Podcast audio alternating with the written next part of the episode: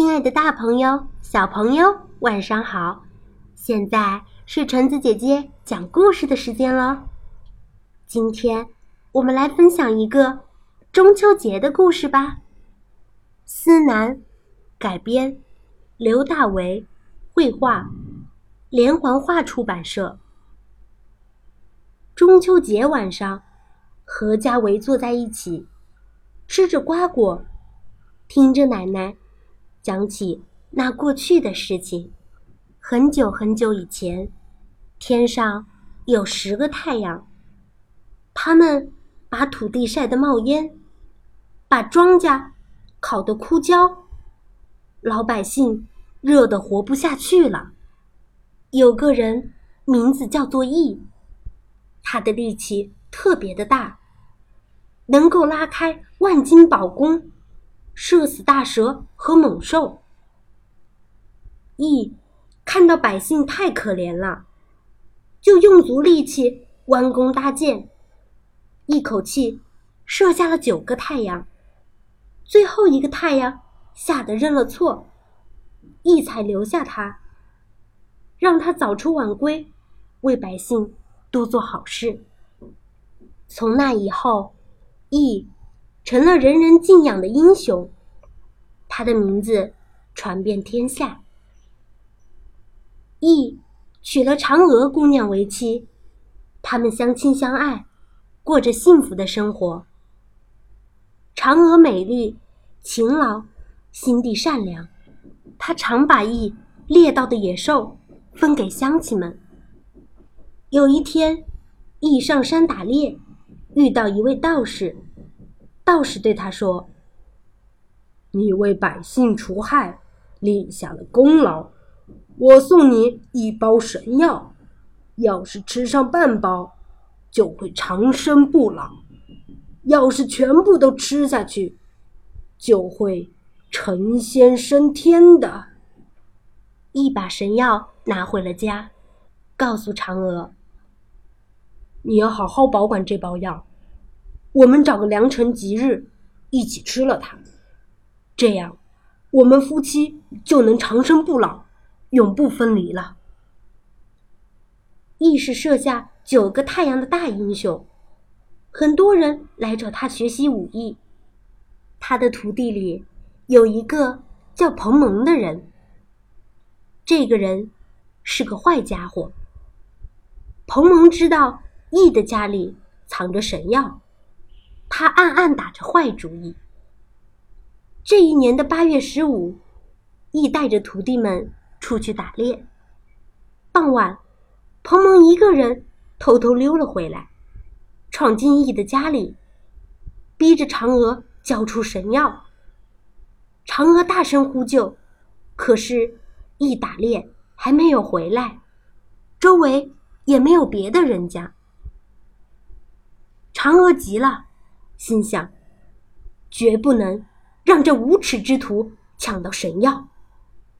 他打开药包，把药全部吞进了嘴里。突然，嫦娥的身体变得像羽毛一样轻，她不由自主的飞出窗口，向天空飞去。天空无边无际，可怜的嫦娥啊，不知道飞向何方。在月亮上，也许能看到自己的亲人吧。慢慢的，嫦娥飞向月亮，从此住在广寒宫里。一回家后，听说了这件事，赶紧追出门去。可是，已经太晚了。只见圆圆的月亮上，隐约有着嫦娥的影子。乡亲们安慰他说：“嫦娥还会回来的，等等吧。”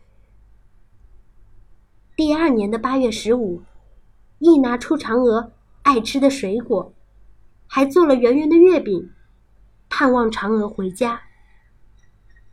一年又一年过去了，嫦娥始终没有回来。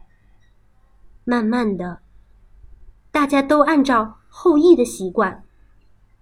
每到八月十五，就准备月饼、水果祭拜月亮。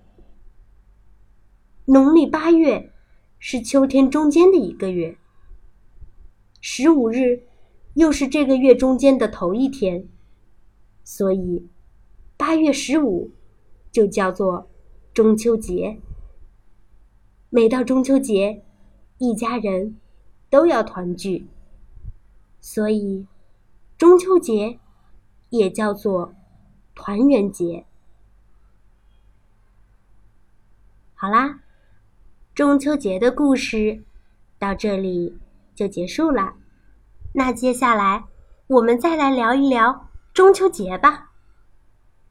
中秋节成为民间节日，是从唐代开始的。嫦娥的故事只是中秋传说的一个版本，还有人说，唐明皇曾在八月十五的夜晚梦游月宫，得到仙女传授的仙乐，并把她带回人间。这个故事也十分优美动人。到了宋代，中秋节已经十分兴盛，也开始重视家人团圆了。明清时期，老百姓中。已经流行中秋拜月的仪式，北方拜月多贴月光马儿，还供奉月饼和切成莲花状的西瓜等，并向月亮诵读祭文。老北京有一种特殊的工艺品，兔儿爷也会在中秋的这一天上市，人形兔脸，武将打扮，身披金盔金甲，大红战袍。有的背上还插着伞盖儿，有的手拿大刀，有的骑着各种各样的动物。除了兔儿爷，还有兔儿奶奶，他们都是泥制彩绘的，非常精细，既是神像，又是孩子们喜爱的玩具。广西毛南族还有射月亮的活动，月亮升起时，在凉台上。摆一张八仙桌，桌边捆一根削尖了头的竹竿，上面插一个柚子，柚子上还插着三炷香，让柚子和香都对着月亮，这就是射月亮。人们在桌前做出种种仪式，请月神降临，还要对歌问答，直到天快亮时才会散去。许多少数民族。在这一天庆贺丰收，祭祀农耕之神，吃新米。其中不少民族还要特别厚待狗，因为传说人类得罪了天神，失去谷种之后，是狗把谷种要了回来，才不至于让人们饿死。中秋是收获的季节，除了尝新粮、吃晚熟的瓜果这些应时的活动外，唐宋时，有桂圆、莲子、藕粉制成的丸月羹。南方人常在中秋吃桂花、吃蔬菜、鲈鱼、吃芋头、柚子、吃蟹等等。听到这里，是不是你的口水已经快要流出来了呢？好啦，那我们的中秋习俗就介绍到这里吧。下次再见喽。